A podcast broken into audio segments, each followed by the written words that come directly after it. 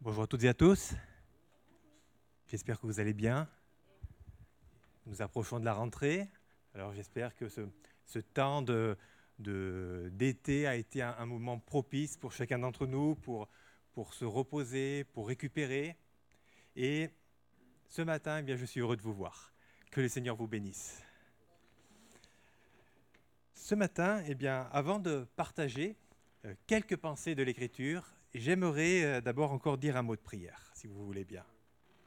Seigneur, on a besoin de toi. J'ai besoin de toi, Seigneur, pour partager ta parole. J'ai besoin de que tu m'instruises pour que ta parole produise un effet, Seigneur.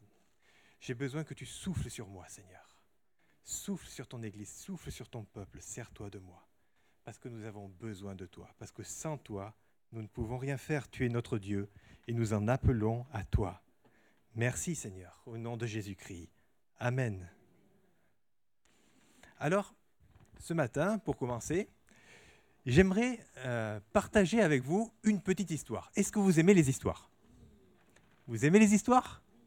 Super. Eh bien, nous allons prendre l'histoire d'un berger.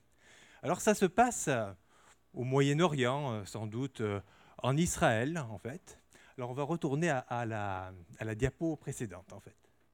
Ça se passe donc en, Israël probablement. Et là, il y avait euh, un homme qui s'occupait de brebis, un berger, et il gardait des moutons, des brebis. Et il gardait les brebis de son père. Et son père lui avait confié 100 brebis.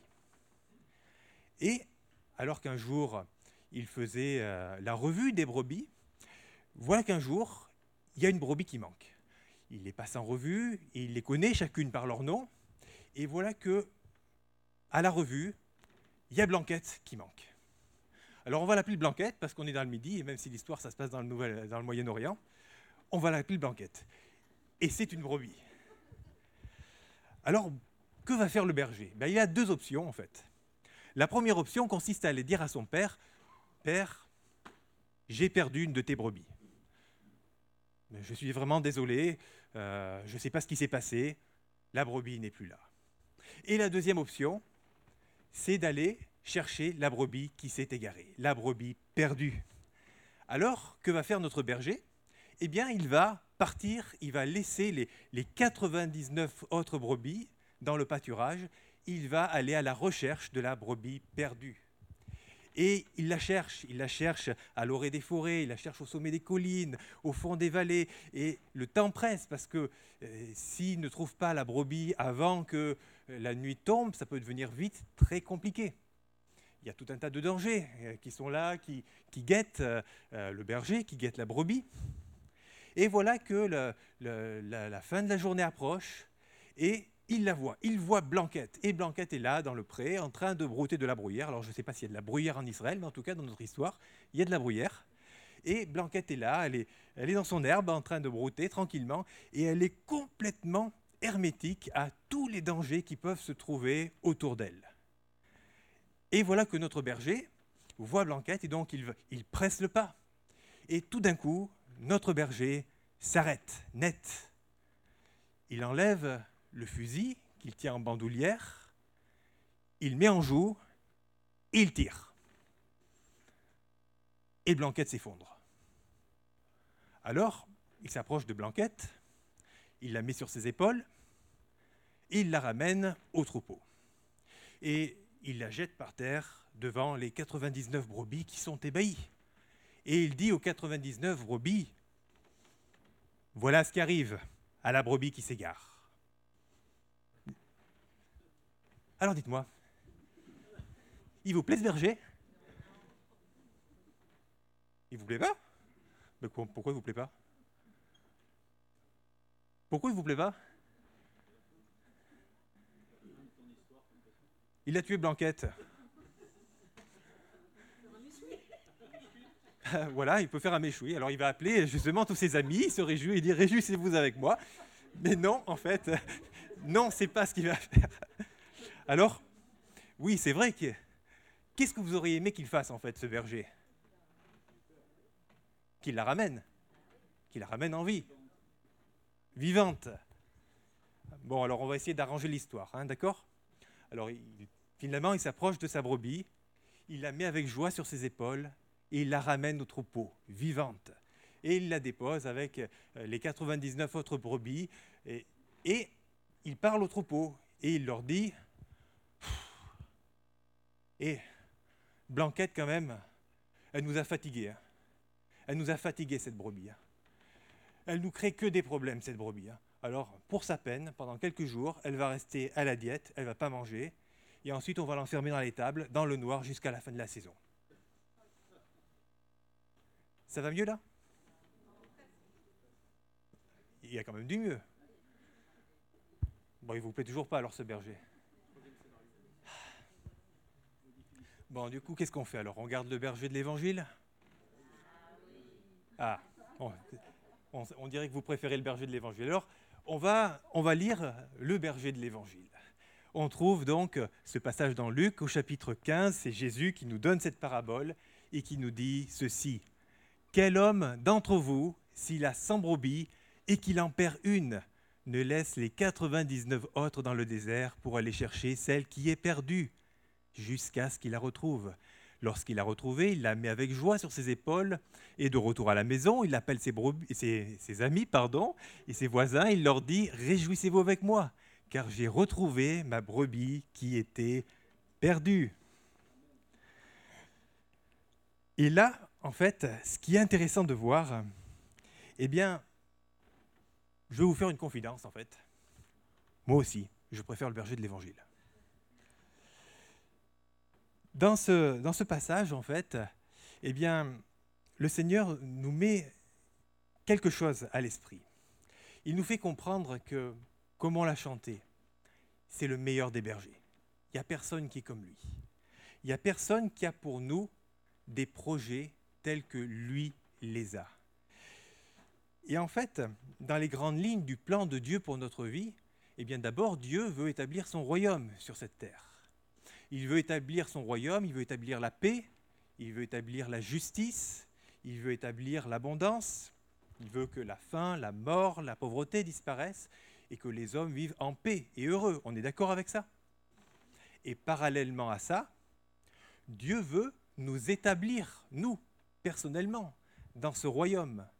Et l'ambition qu'il a pour chacune de nos vies, c'est que nous soyons le plus proche possible de lui, c'est-à-dire qu'en termes de récompense, en termes d'honneur, en termes euh, de gloire, en fait, eh bien, Jésus veut qu'on soit le plus proche possible de lui. Il veut qu'on ait les meilleures récompenses.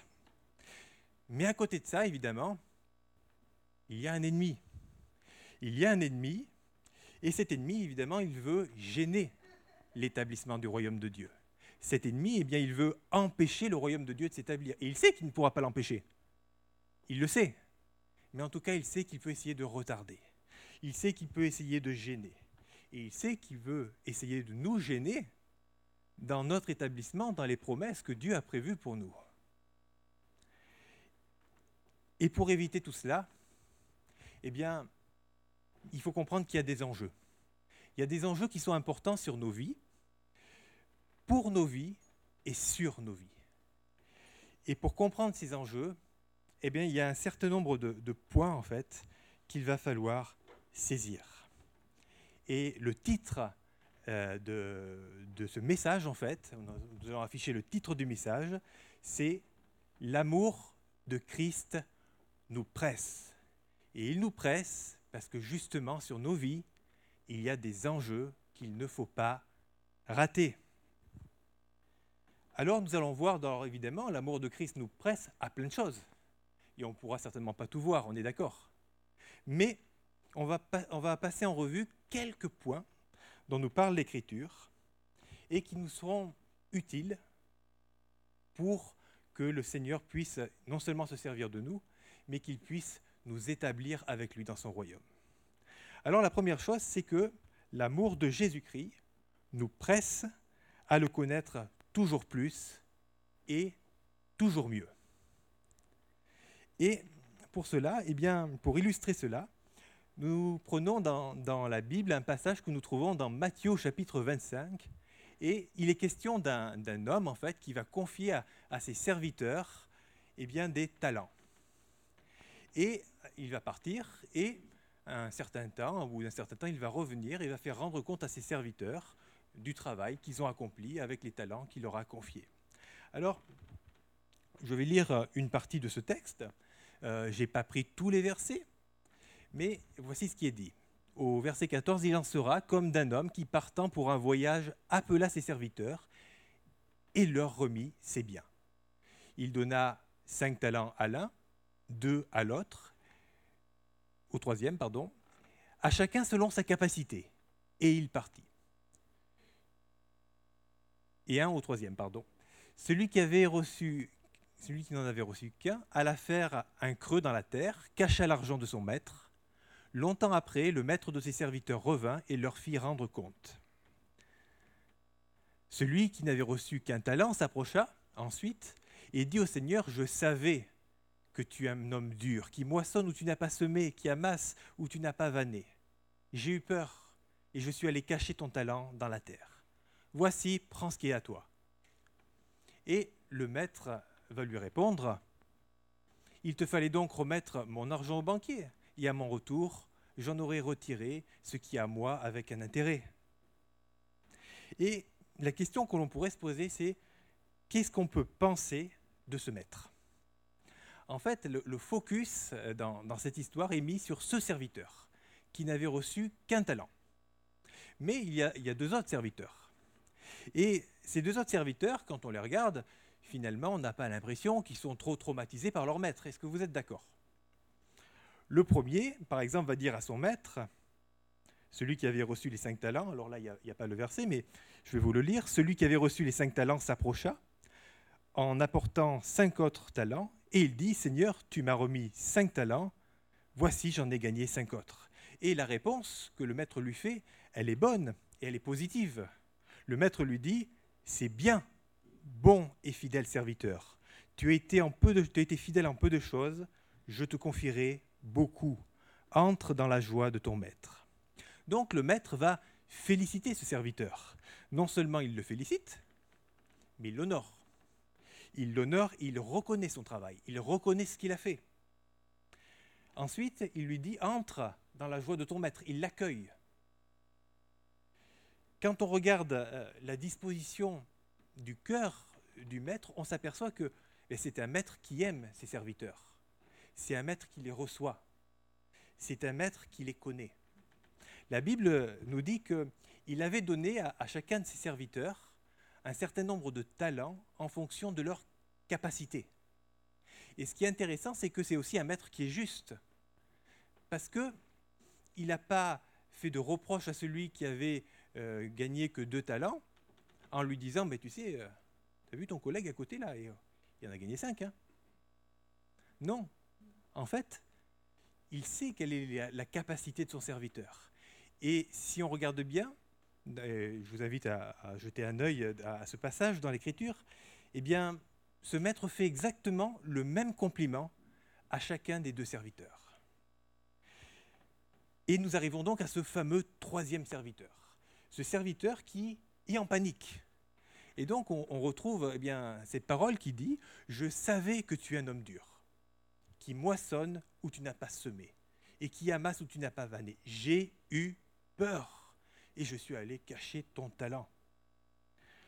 Quand on regarde en fait le discours de cet homme, on, a l'impression que ce n'est pas le même maître. On a l'impression en fait que bah, quelque part que bah, ce maître est presque un tortionnaire. Tandis que ce maître va lui faire une réponse. Et sa réponse va être assez étonnante. Il va lui dire, ok, je veux bien entendre que tu n'as pas les capacités, je veux bien entendre que tu as eu peur, mais ce que tu avais à faire, tu avais qu'à tout simplement remettre l'argent au banquier, qui aurait travaillé euh, pour toi, qui aurait fait prospérer mon argent et je l'aurais retiré avec un intérêt. Et quand on réfléchit, on peut se poser la question, finalement, est-ce que ce maître est si dur que ça? Est-ce qu'il est si exigeant que ça? À votre avis? Non. Et pourtant, ce serviteur le voyait comme un maître dur alors certainement qu'il le voyait ainsi parce qu'il avait peur. Et il avait peur parce que ben, non seulement il ne connaissait pas bien son maître, parce qu'en fait il ne connaissait pas son maître, mais aussi il avait fait un travail qui n'était même pas un travail bâclé, il avait tout simplement pas travaillé. Donc, en effet, il avait peur. Mais la question qu'on peut se poser, c'est quelle vision cet homme avait de son maître Connaissait-il son maître réellement? Il le trouve dur, il le trouve exigeant, à la limite, il le trouve injuste, parce qu'il dit, ben, tu, vas, tu, vas moissonner là où tu n'as pas semé quelque part. C'est limite injuste, ça fait peur. Quand on, quand entend en fait le discours, moi, si je n'avais pas entendu les deux autres avant, je me serais dit, oulala, lui, je n'envoie pas mon CV chez lui. Hein. Mais ce maître, en fait, aimait ce serviteur. Et lui avait donné en fonction de sa capacité. Et s'il lui avait donné en fonction de sa capacité, c'est qu'il pouvait le faire. Mais comme il ne connaissait pas son maître, comme il n'avait pas cherché à connaître son maître, eh bien il lui a prêté des intentions finalement qu'il n'avait pas. Il l'a vu dur, il l'a vu intransigeant. Et finalement, il a laissé sa peur lui dicter quelle était la réalité. Et au lieu de croire à ce qu'était son maître, il a laissé sa peur lui dire une réalité qui n'était pas la réalité de Dieu. Connaître le cœur de Dieu. Nous avons besoin de connaître le cœur de Dieu. Cet homme ne connaissait pas le cœur de son maître. Quand on regarde la Bible, on voit dans, dans, dans tous les endroits de la Bible des gens qui sont des modèles pour nous et qui connaissaient le cœur de Dieu, qui étaient capables de lui parler, qui étaient capables de le prier, de l'invoquer et qui étaient capables de déverser devant lui tout ce qu'ils avaient sur le cœur. Et vous savez que pour pouvoir déverser devant Dieu tout ce qu'on a sur le cœur, il faut connaître le cœur de Dieu.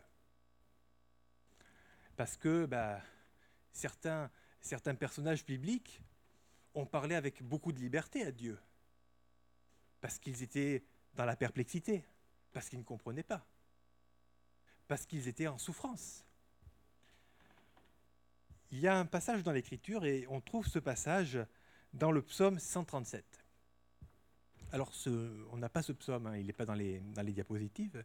Et ce psaume 137, en fait, nous parle euh, du peuple d'Israël qui a été emmené en déportation à Babylone. Et donc celui qui, a écrit ce psaume, on pense, les, rabbins pensent que c'est Jérémie, ils l'attribuent en tout cas à Jérémie, alors peut-être que c'est lui, peut-être que c'est pas lui, c'est pas très important. Mais en tout cas, quand on lit le, psaume, on s'aperçoit que l'auteur, il est mal en fait. Il est mal en lui-même, il souffre. Et on voit l'apogée en fait, de sa souffrance quand on regarde la fin du psaume. Et je vais vous lire en fait la fin de ce psaume. Et donc l'auteur parle, il dit à, Babylone, donc il, les a emmenés en captivité, ô Babylone, tu seras dévasté. Heureux qui te rendra celui, tout, heureux pardon, qui te rendra tout ce que tu nous as fait. Donc on est d'accord que il y a déjà pas mal d'amertume. Et là, attention, accrochez-vous. Heureux qui saisira tes nourrissons pour les briser contre le roc. Vous êtes d'accord que c'est violent. Mais cet homme, en fait, dans sa souffrance, il savait qu'il pouvait dire ça à Dieu. Et Dieu ne l'a pas fustigé. Il savait que Dieu n'allait pas le fustiger. On sait tous que Dieu ne va jamais exaucer cette prière. Vous êtes d'accord? Vous me faites peur. Vous êtes d'accord? Jésus ne va jamais prendre des bébés et les fracasser sur le roc. Hein. Mais Jésus peut comprendre qu'on peut des fois déverser tout ce qu'on a sur le cœur devant lui. Mais pour faire ça, il faut connaître son cœur. Il faut connaître le cœur de Dieu.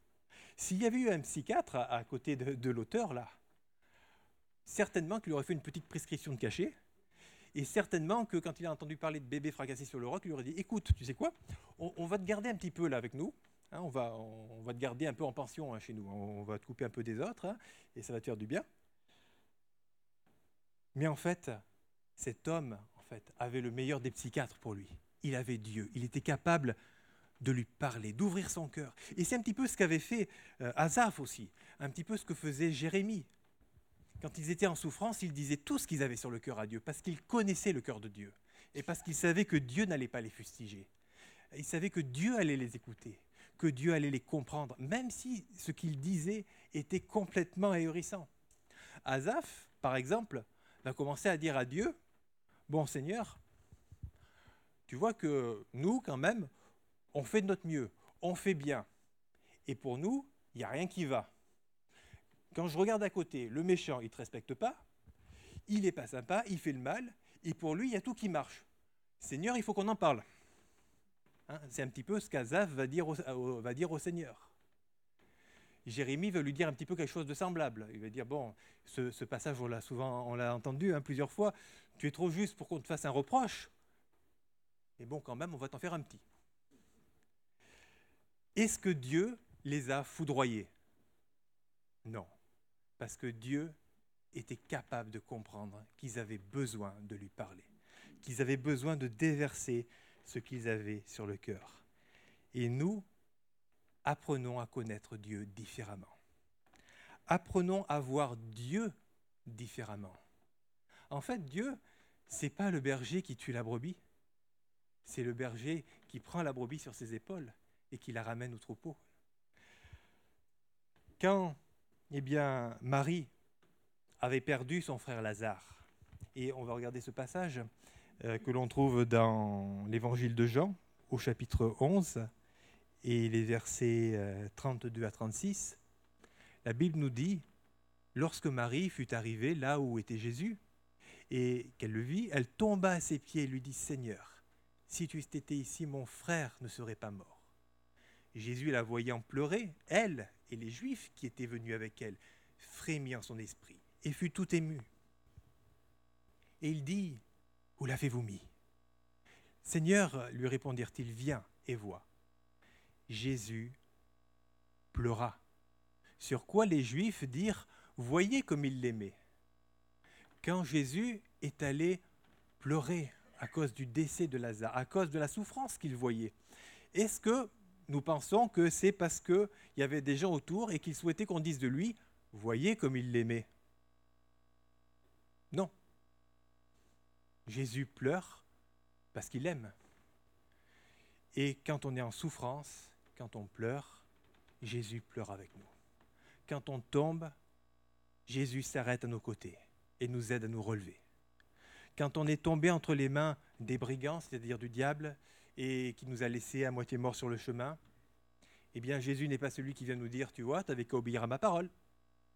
C'est celui qui vient, qui nous prend dans ses bras, qui nous met sur sa monture, qui nous amène à, l'hôtellerie, c'est-à-dire dans son église, et qui prend soin de nous, et qui se donne pour nous relever, et qui dit à l'aubergiste, c'est eh bien, ce que, tu, ce que tu paieras en plus, je te le rendrai et soin de lui.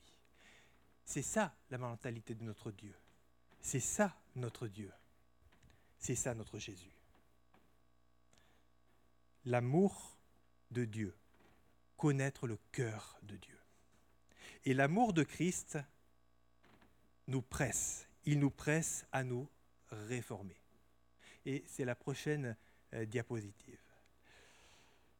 La parole de Dieu nous dit ceci, recherchez la paix avec tous et la sanctification sans laquelle personne ne verra le Seigneur. Veillez à ce que nul ne se prive de la grâce de Dieu, à ce qu'aucune racine d'amertume poussant des rejetons ne produise du trouble et que plusieurs n'en soient infectés.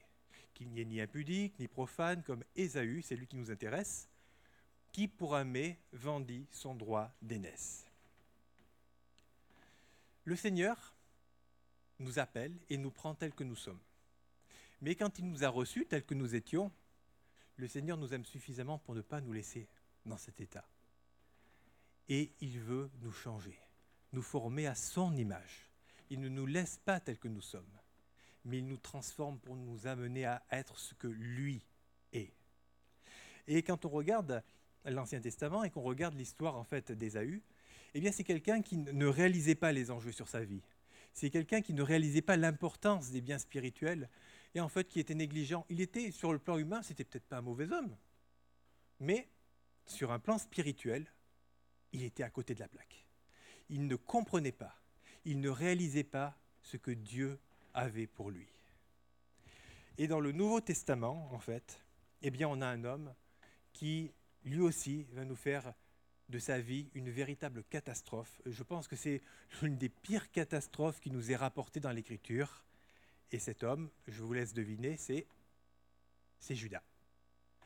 Judas est un homme qui a fait de sa vie une telle catastrophe, en fait, que Jésus lui-même a pu dire, et donc Jésus prie, et donc je, vous cite ce verset, lorsque, lorsque j'étais avec eux dans le monde, je les gardais en ton nom. J'ai gardé ce que tu m'as donné, et aucun d'eux ne s'est perdu, sinon le fils de perdition, afin que l'écriture fût accomplie. Est-ce que vous imaginez le gâchis que Judas a pu faire de sa vie? Et la question qu'on peut se poser quand on lit ce texte, c'est alors est-ce que Judas était destiné à ça? Est-ce que en fait il n'avait pas le choix? Et est-ce que ben, il était depuis sa naissance comme eh bien mis sur des rails et lancé vers un destin funeste que, euh, que finalement il ne pouvait pas éviter? Moi, je ne crois pas. Et, euh, et j'avais donné la, la, la, dernière fois cette image en fait pour, pour plaisanter, mais, mais c'est complètement vrai. Il n'y a, il n'y a pas eu pour Judas comme pour d'autres une bonne fée en colère euh, qui, est arrivée parce qu'on ne l'avait pas invité au baptême et qui va lui dire euh, au-dessus de son berceau, coup de baguette magique, toi mon gars, tu seras le fils de la perdition. Non, ça ne s'est pas passé comme ça pour Judas. S'il est devenu ce qu'il est devenu, c'est parce qu'il l'a choisi. Et pourtant, quand on regarde Judas, est-ce que on peut penser qu'il pourra dire au Seigneur un jour Et Seigneur, tu m'as fait naître pour que je sois perdu. Moi, je ne crois pas non plus qu'il pourra dire ça au Seigneur. Parce que qu'est-ce que le Seigneur n'a pas fait pour lui? Qu'est-ce que le Seigneur n'a pas fait pour le sauver? Le Seigneur l'a mis pendant des années auprès de son Fils. Pour transformer sa vie, pour changer sa mentalité, eh bien pendant des années, le Seigneur a placé Judas à côté de Jésus. Pendant des années, il a entendu Jésus il a prié avec Jésus.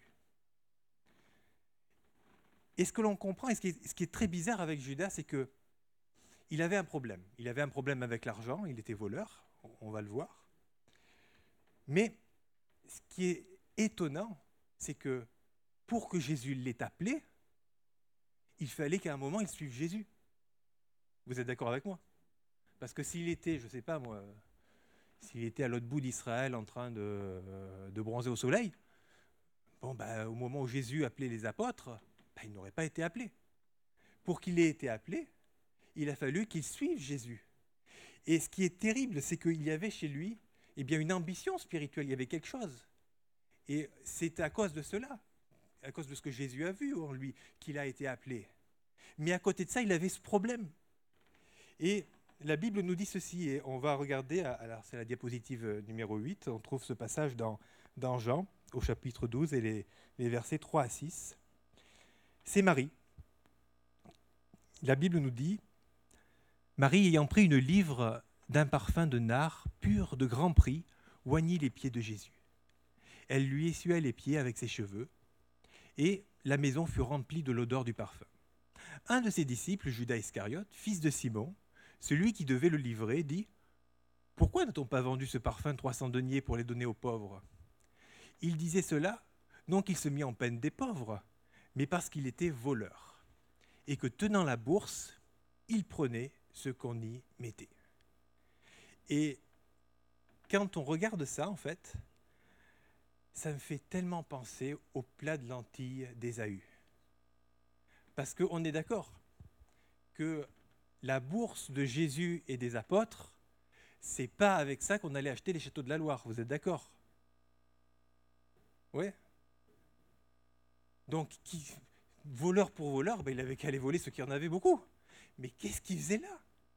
Qu'est-ce qu'il faisait là? Il est resté des années et il n'a pas changé. C'est pas qu'il était prédestiné à être perdu.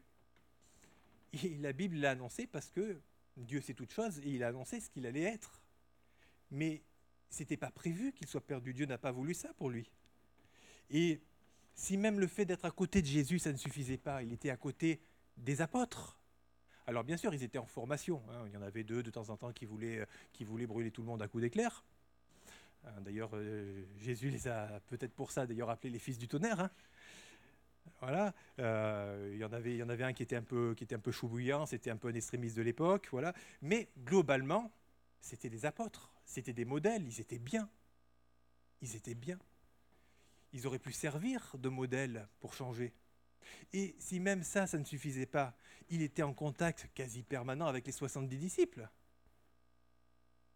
Est-ce qu'il n'a pas eu l'occasion de changer? Jusqu'au dernier moment, est-ce qu'il n'a pas eu l'occasion de changer? Quel gâchis Et l'amour de Dieu nous presse à ne pas faire comme ça. L'amour de Dieu nous presse à écouter quand Dieu nous dit, sur ce point-là, mon fils, ma fille, tu dois changer. Sur ce point-là, tu ne peux pas rester comme ça. Il faut que tu transformes ta vie. Il faut que tu transformes ta façon de penser. Ne gâchons pas un héritage éternel, les amis.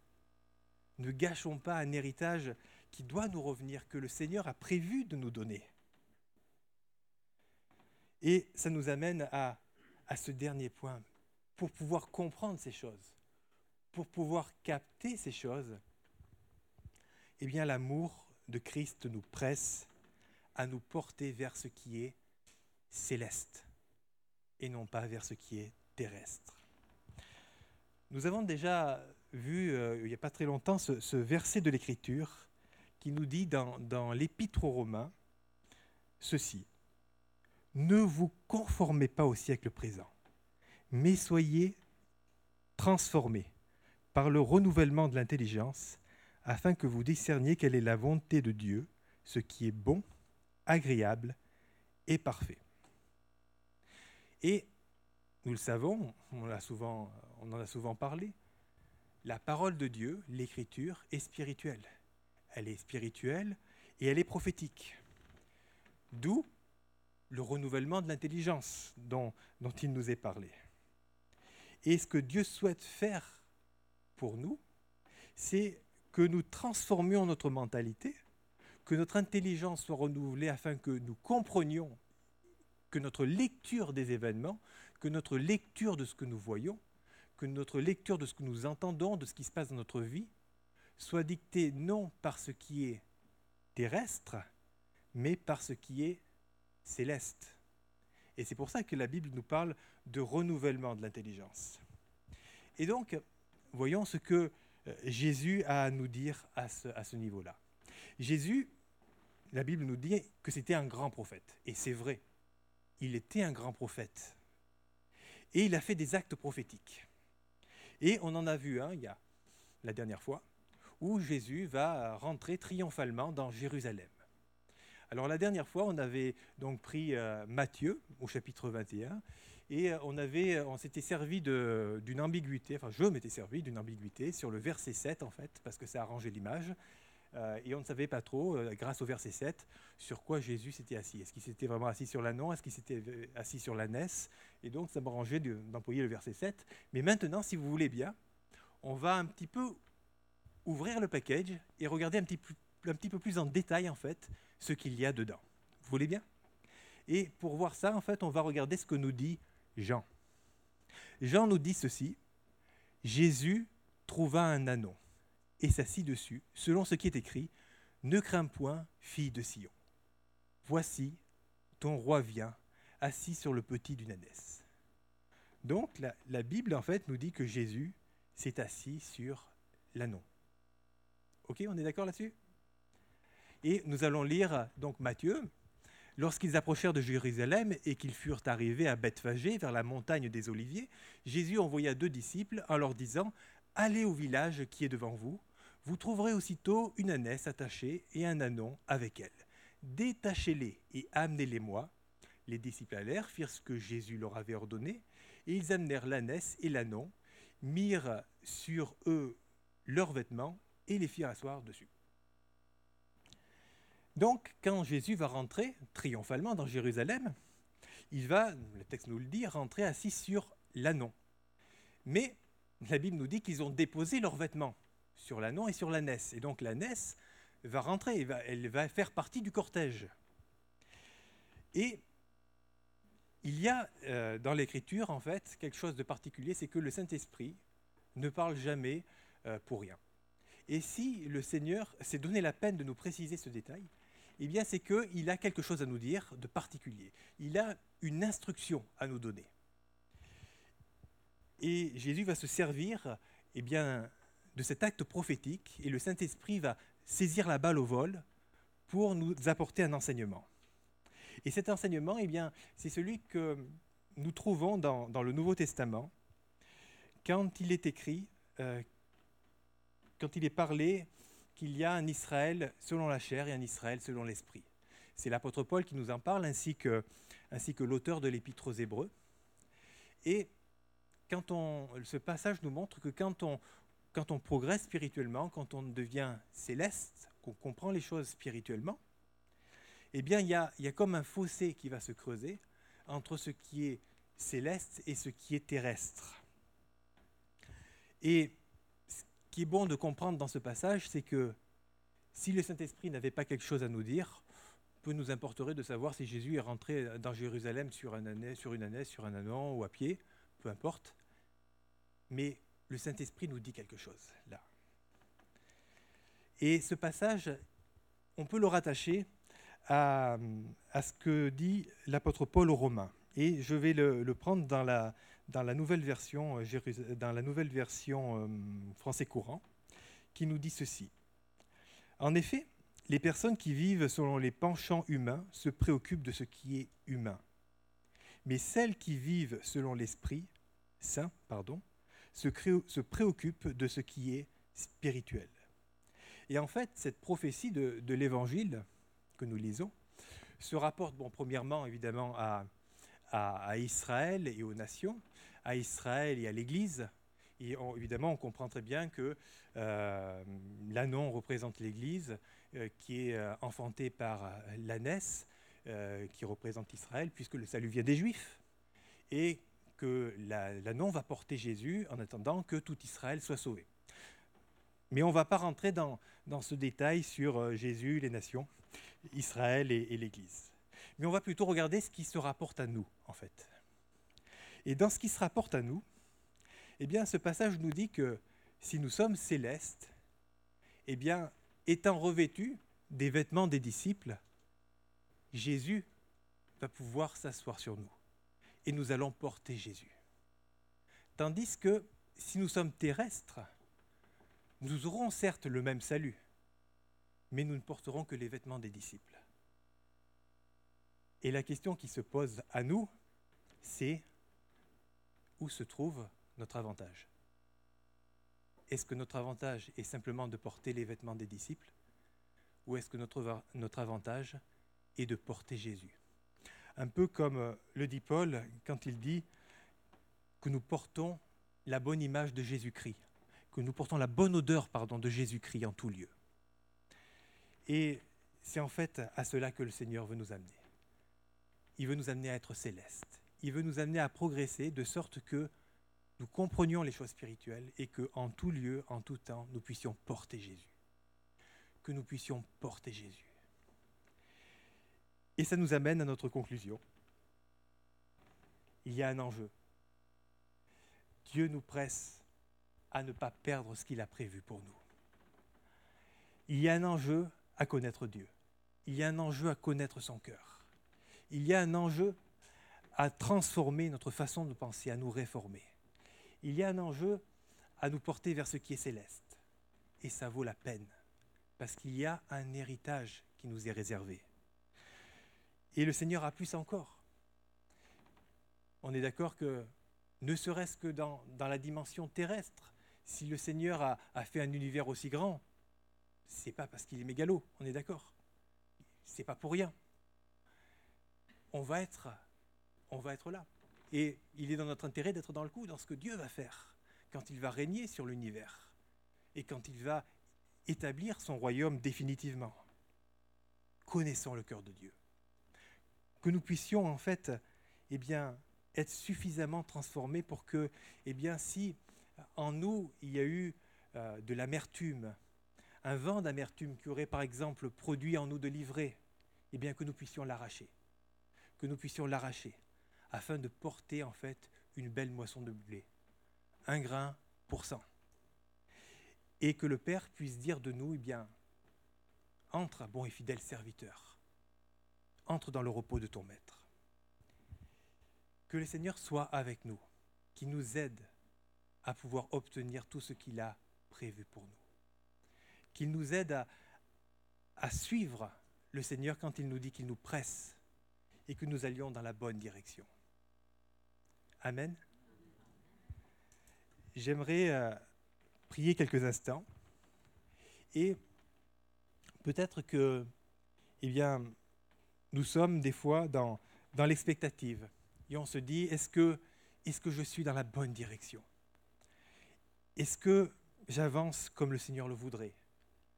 Est-ce que je comprends ce que Dieu veut?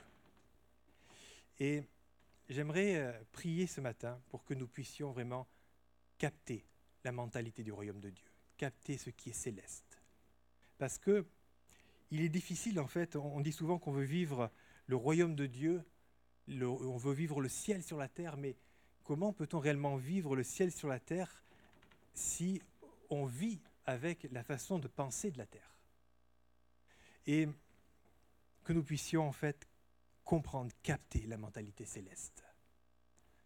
Seigneur Dieu Tout-Puissant, tu es un Dieu tellement grand, tellement fort, tellement puissant et tellement bon. Et tu veux nous donner un héritage qui ne peut ni se corrompre, ni se flétrir. Et pour cela, tu es fidèle, pour garder notre dépôt jusqu'à la fin. Et c'est pourquoi, Seigneur, nous te demandons de nous aider à voir les choses, Seigneur, comme toi tu les vois, à comprendre les choses comme toi tu les comprends, à penser comme toi tu penses, à ne pas penser comme on pense sur la terre, mais à avoir la mentalité de ce qui se fait dans le ciel. Nous en appelons à toi, Seigneur, pour que, oui, tu nous transformes, parce qu'on a besoin d'être transformé, parce qu'on a besoin d'être formé à ton image, parce qu'on a besoin d'être renouvelé, Seigneur. Nous en appelons à toi, Seigneur parce que nous savons que tu es fidèle et que tu le fais par la puissance de ton esprit. Et par avance, Seigneur, nous te disons merci. Au nom de Jésus-Christ. Amen.